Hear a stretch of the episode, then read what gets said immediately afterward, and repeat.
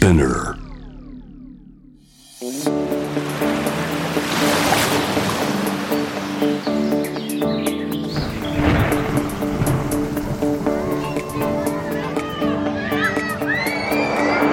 SDGs Explain for Business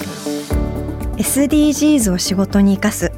ナビゲーターは SDGs を軸に活動するワールドロード CEO 兼ハフポスト日本版プロデューサーの私平原伊文とニュースサイトハフポスト日本版編集長の竹下隆一郎です。この SDGs を仕事に生かすでは私たちの仕事が何のためにあるのかどんな社会に貢献するのかここをどんどん深掘っていく番組となっております、うん、あの、はい。どんどん深掘りたいんですけどちょっと最近思うのはですねもちろん仕事に生かすってすごく大事ですしいろんな企業がどんどんどんどん意識高くなって変わっていくのはいいんですけどこれ間に合うのかなって最近思うんですよね、うん。あの企業は少しずつ改善してるんですけれどちょっとチューニングしてる程度じゃないですか。でも根本的に全部変えなきゃいけないのかなってちょっと最近思っています。というのも SDGs っていうのは2030年までに環境問題とか人権問題を解決しましょうってことですけどもう10年切ってますよね、あと9年ですね、はい走り出すのがそもそも遅かったんですかね、まあ、日本はそういった意味で環境後進国とも言われてたので、はい。ちょっとこれは間に合うのかなって最近思うんですけど、まあ、こういう番組やっててあれなんですけど。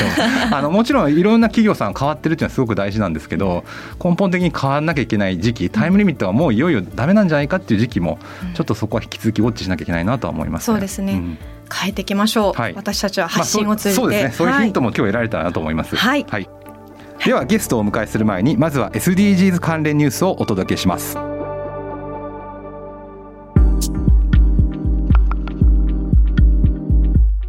スタバ使い捨てカップを韓国で2025年までに廃止。導入されるデポジット制度とは？大手コーヒーチェーンのスターバックスが韓国で使い捨てカップの利用を2025年までに廃止することを決定。ブルームバーグやニューヨーク・タイムズによるとスターバックスとして初めての取り組みとなるそうです。また2025年までに韓国での二酸化炭素排出量を30%削減する目標を掲げており今年7月から韓国チェジュの一部店舗を対象に新たにカップ循環プログラムをスタート予定。2025年までに4年かけて順次各都市に拡大していくということです。このプログラムでは店舗でカップを使用する際にデポジット預かり金を支払うことで繰り返し使用できるカップが提供されます。提携するキオスクにカップを返却する際にデポジットが返金されるというシステム。この取り組みにより使い捨てカップから再利用可能なカップへの移行を促進し2030年までに埋め立てゴミを半分に削減するという世界的な目標に一歩近づいたとしています。ユニクロ柳井氏ウイグル問題にノーコメント物議を醸す。中国の新疆ウイグル自治区をめぐる問題についてユニクロを展開するファーストリテイリングの柳井正会長兼社長が人権問題というよりも政治問題であり我々は常に政治的に中立だとしてコメントを控えたことが物議を醸しています。4月8日の決算会見でのこの発言が報じられた後翌日には株価は大きく値を下げ終値は前の日に比べてマイナス3090円の8万7890円でした。新疆ウイグル自治区で取れる綿花は新疆綿と呼ばれ高品質なことで知られていますが背後にウイグル族の強制労働という人権問題が存在することが指摘されています。一方で強制労働を批判したり新疆綿の使用を拒否したりする企業の製品に対し中国で不買運動などの反発も広がっています。以上 SDGs ニュースでした。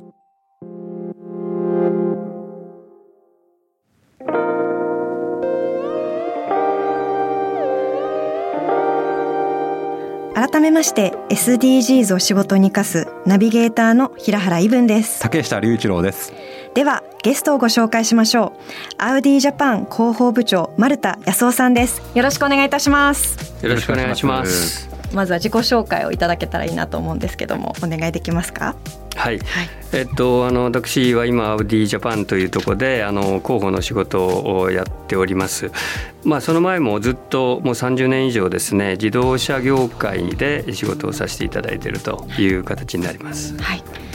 ちなみに結構あのコロナになって移動のそもそもあの頻度が減ったんじゃないかなって思うんですけどもコロナによりこう自動車業界の影響とかってどうなんですかね？やっぱり日本の場合は特に去年の第2四半期 C56 の月は工場も止まったりとかでだいたい世界的に30%以上減産で販売も落ちましたけれどもその後は結構急速に回復しまして今はむしろニーズが高まっている、まあ、個人の移動空間ということで車の需要自体はかなり堅調に推移しているという感じですね。はい、なるほどそんな中でこう丸田さんご自身がサステナビリティに対して取り組み始めたきっかけって何でしょう？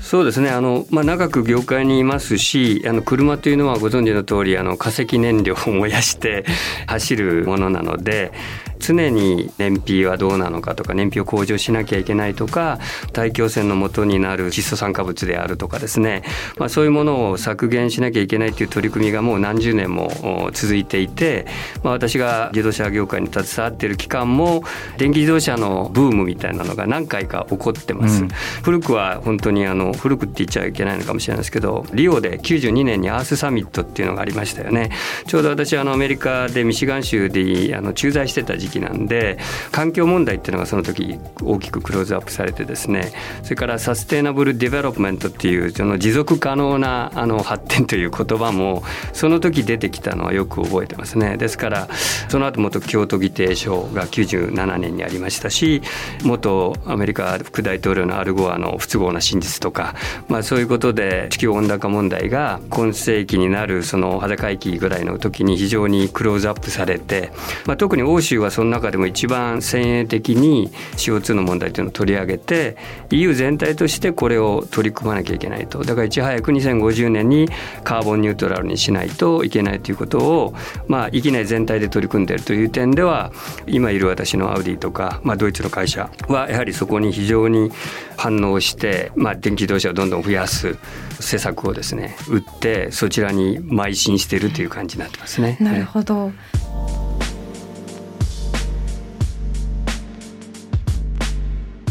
丸田さんがこう仕事をこうしていく中で常々環境問題だったり、まあ、こういう社会的責任がついてきてるのかなって思うんですけど歴史的背景も踏まえ。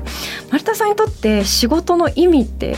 何でしょう？そうですね、まあ、私はあのやっぱりメディアとかそういうものに興味があったので会社に入る時は広報部を志望したので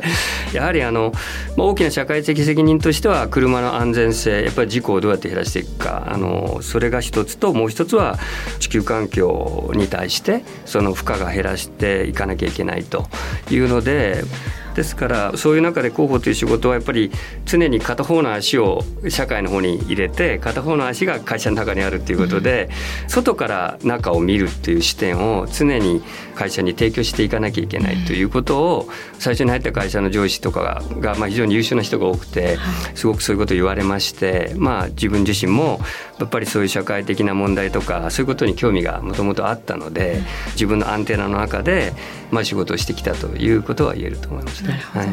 竹下さんはどうですか？同じこう伝えるっていうところでは丸田さんと似てると思うんですけども。そうですね。あの、まあ言葉がですねいかに時代にマッチしてるかっていうのをすごく意識するんですね、まあ、さっき丸田さんがおっしゃったように環境問題って、まあ、少なくとも92年からずっと言われてきてました。で日本の場合は1950年代60年代の公害問題で本当はいろんな蓄積があるはずなんですよねだけどなぜかそういった蓄積が、まあ、時には忘れられたりとかあるいはもう公害は克服したもんだと捉えられちゃっていて今の SDGs にうまくつながってないなと感じます。あるいはあの環境問題というとなんか意識高いねって言われたりとかすごくま偏ったあの見方をしてる人に思われてしまったりとか、まあ、今は違いますけどね。そういったことが起きないようにいかに言葉を工夫してこれがなぜ現代において大事なのかと。でこれまでとどう違うのか。90年代からずっと言われてきたけれど今の環境問題はこういう意味で違いますよっていうことが言うように工夫してます。で2つポイントがあると思います。1つ SDGs はやはり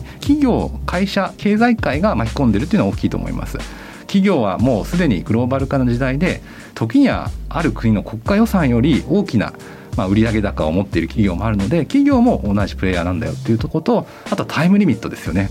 みんなやっと、まあ、オン・ザ・セームページって英語で言いますけどやっと認識が一致してきて SDGs 大事だねってなった時にもう時間がないと。ここは結構ポイントかなと思います。だからこの切迫感っていうのもいかに伝えるかっていうのはすごく工夫してますね。なるほど、はい、どうですか？丸田さんこう企業人としてこの切迫感だったり、うん、っていうのを感じますか？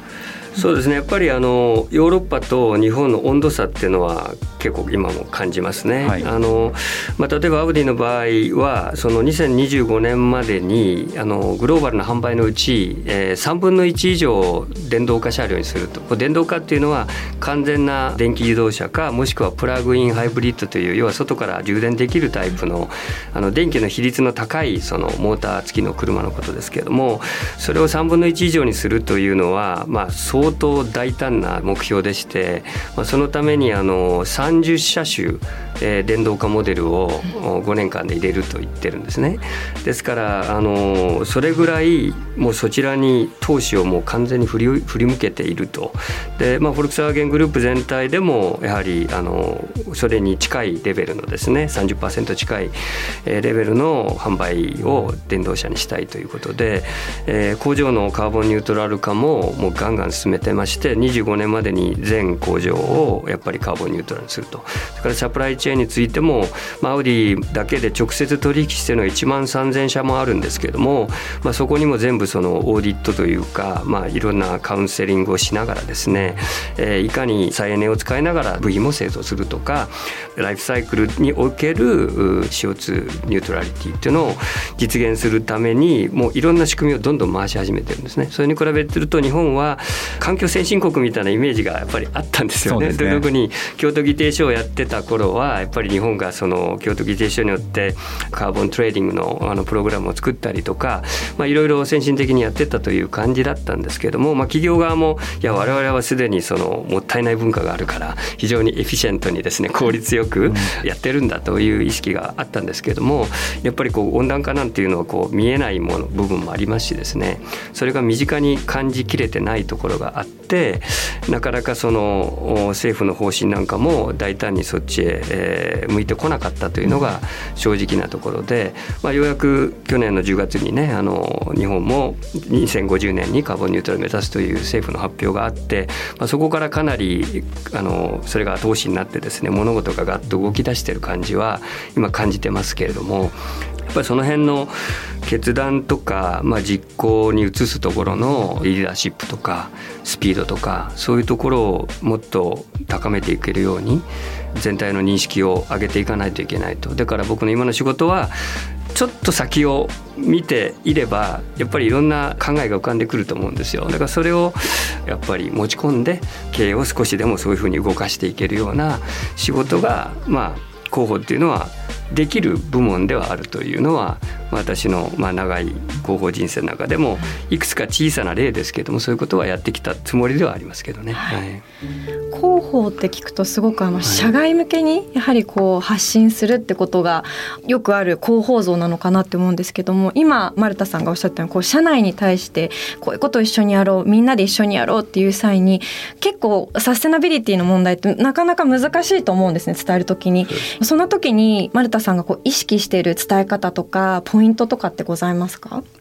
やっぱり情報ってインテリジェンスの世界にいた人も9割はパブリッシュされてる情報なんだって言ってますよね。まあ、公の情報、まあ、新聞やテレビを見てれば9割わかるって話ですよね。そうなんですよ、はい、だからやっぱりそういうのをきちっとモニターしている。我々はもちろん仕事上あの世の中で今どういうことが起こっていてっていうことを追っかけてるわけですからそうするとあなんとなくこの先にはこういうふうになっていくのかなとかこれはまだちょっともうちょっと時間かかりそうだな。多分それはメディアの方と同じ視点で僕らも見てないとメディアの方との一種の協業なんですよね候補の仕事って。だからメディア側の視点をいかに理解してそれにマッチングできるような素材とか情報が我々として出せるかっていうところをまあ作っていくっていうのが仕事だと思うんですね。それがマッチした時にメディアさんの方もいい記事が書けるだろうしそれができれば僕らの方の仕事としてもいい形になると。もちろんそれがまあ不祥事とか、まあ、そういうことがあった時は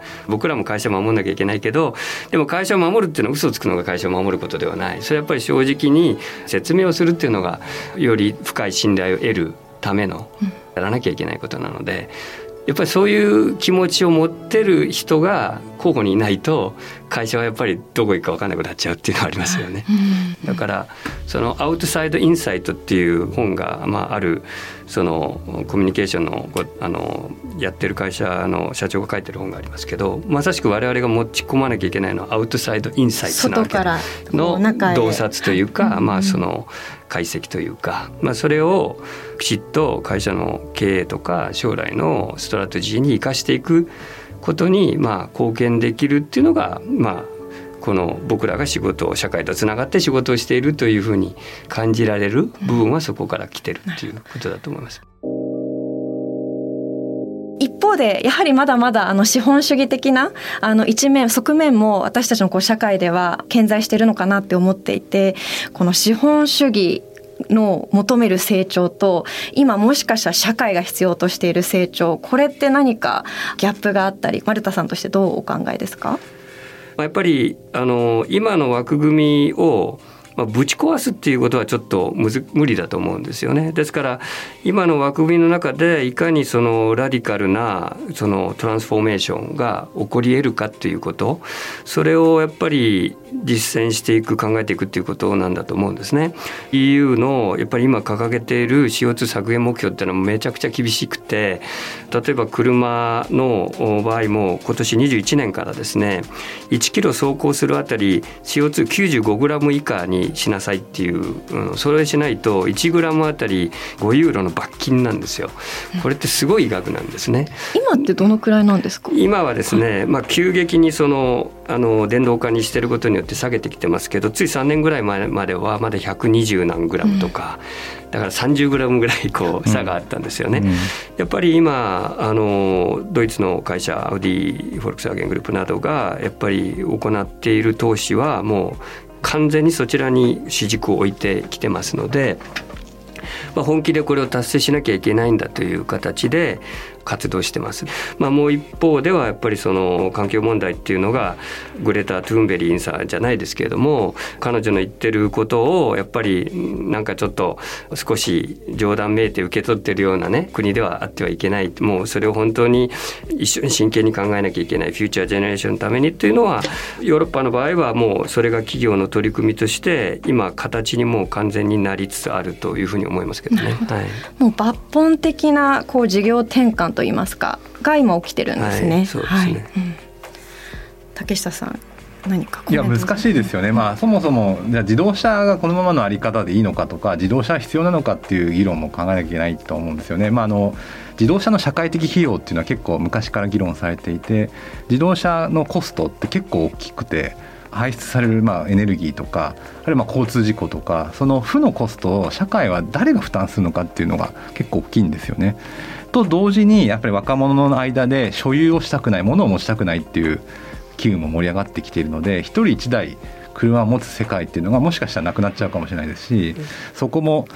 考えなきゃいけないなと思います。というのももうペットボトルすら多分10年後はないと思うんですよ、うん、あるいは牛肉を食べる人も10年後にもしかしたらいなくなるとか、うん、そういう世界が待ってる時にじゃあ自動車がどうなっていくのかっていうのはすごく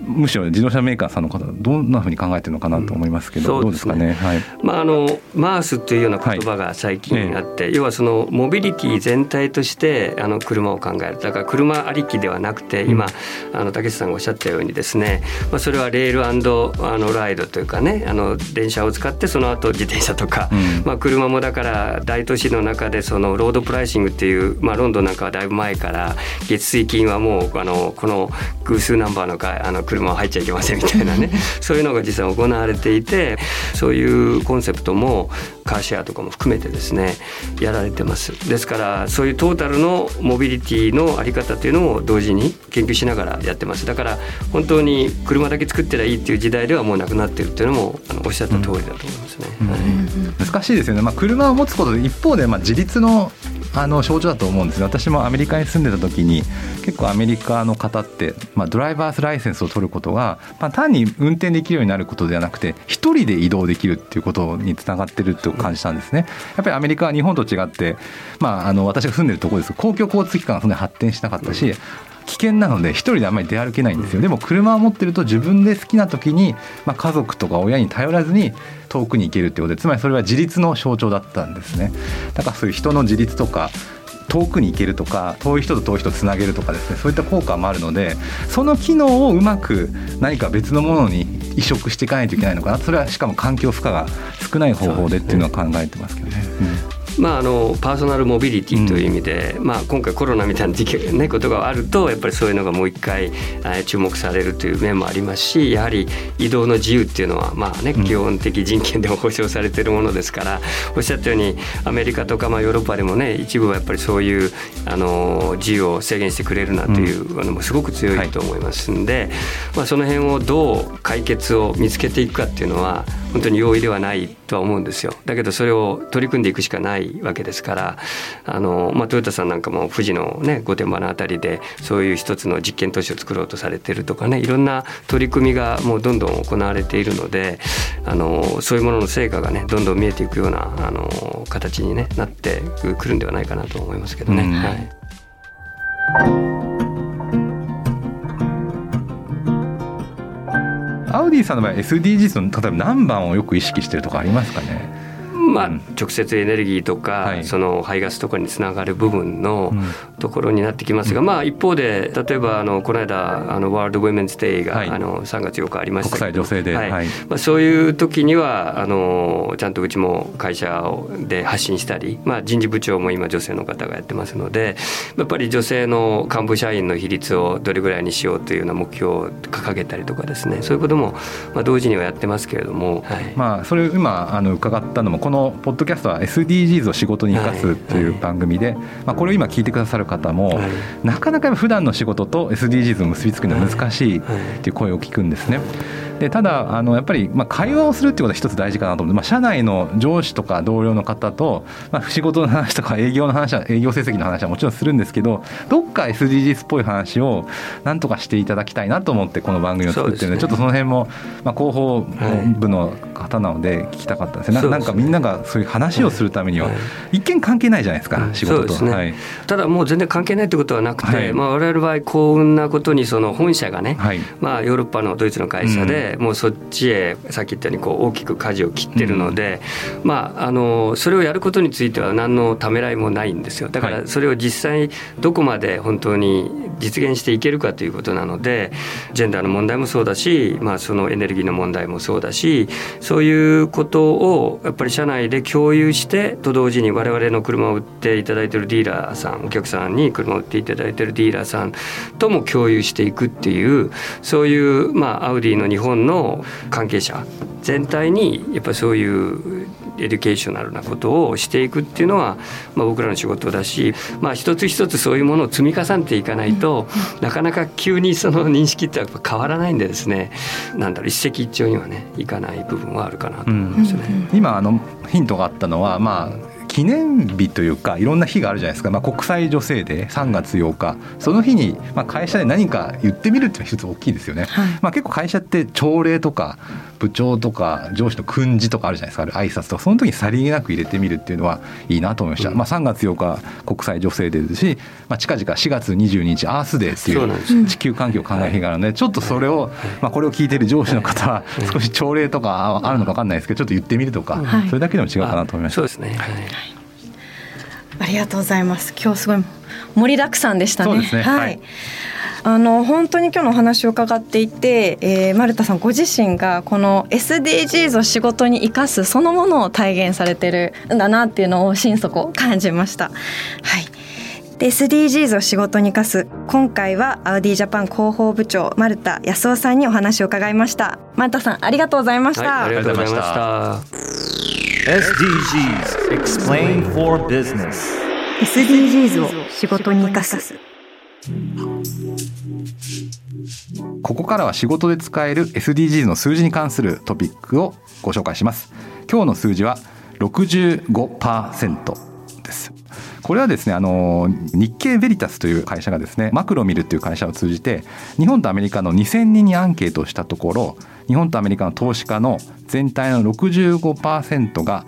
環境とか社会のインパクトを考慮した投資行動を行っていると答えたんですね。つまり投資活動っていうのは、まあ、なんとなくイメージとしては、まあ、お金儲けとかそういった利益中心主義に聞こえるんですけど実は多くの人がですねその会社とかその自分の投資したお金が環境とか社会に役立ってるかっていうことを考えて65%もいるっていう数字が出ています。もちろんこれはいろんな側面がありましてえまあ環境とか社会を考えている企業ほど最近マネーがきちんと流れ込んでいわゆる儲かるとかあるいは環境や社会を考えてる方がビジネスとして成功するからそこに投資するっていうのもありますしあるいは投資行動そのものがですね、まあ、環境問題皆さん意識が高いので世界のお金がそっちに流れて自分たちのお金あるいは投資マネーを使って解決してほしいと、まあ、そういった流れがあるのかなと思いますがただ一つ思うのはですね、まあ、ハフポストもアメリカに編集部があるんですけど、まあ、意識の違いをたまに感じるのは ESG 投資って最近聞くんですが、まあ、環境とか社会活動に配慮した投資のことを ESG と言いますが日本だとまだ流行ってるからやってるっていう人が多いような印象がありますが、まあ、一概には言えないかもしれませんがアメリカではこれは自分の信念に即してるからとかあるいは企業がそういったことを非常にビジョンとして大切してるからという意識が強いかなと思います。ということで仕事で使える SDGs の数字に関するトピック今日ご紹介した数字は65%日経ベリタスが日本アメリカの2000人にアンケートしたところ65%の人が環境社会のインパクトを考慮した投資行動を行っていると答えたそうです。以上仕事で使える SDG の数字でした。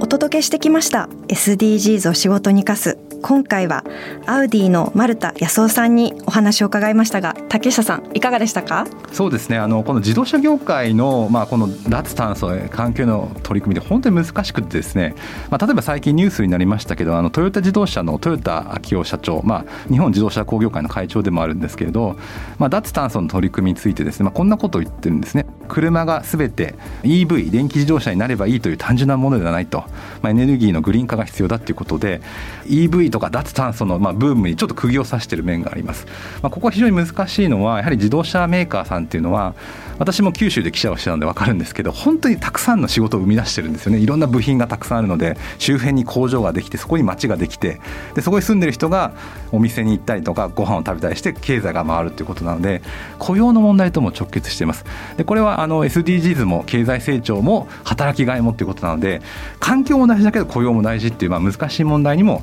実は自動車メーカーさんは取り組んでるのかなと思いましたが、まあ、あの引き続きウォッチしていきたいテーマだと思いました。はい、はい、まさにジレンマですね。そうなんですよね。はい。ただあのまあ今日の丸田さんの話も感じましたけど、やはり企業自身がもうガガッと特にヨーロッパは変わってますので、まあビジネスのルールそのものが変わってるなとは思いましたね。まあ、まさに、まあ、インターネットと似てると思うんですけどインターネットが出てきて全てのルールが変わっちゃいましたけどそれと同じぐらいこの環境問題というのは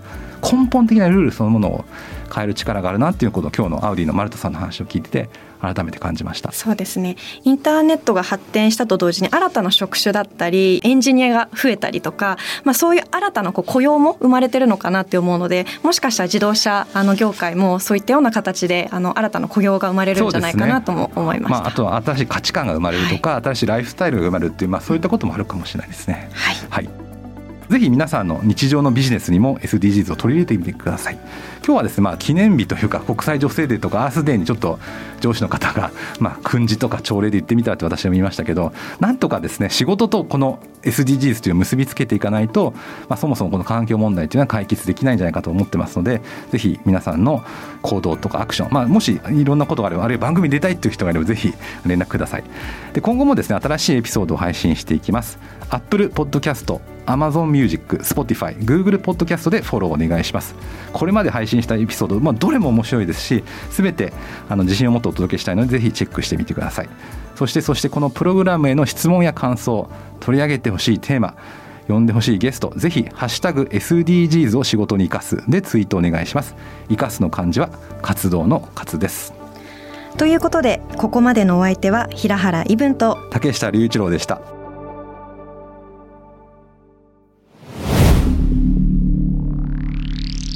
Spinner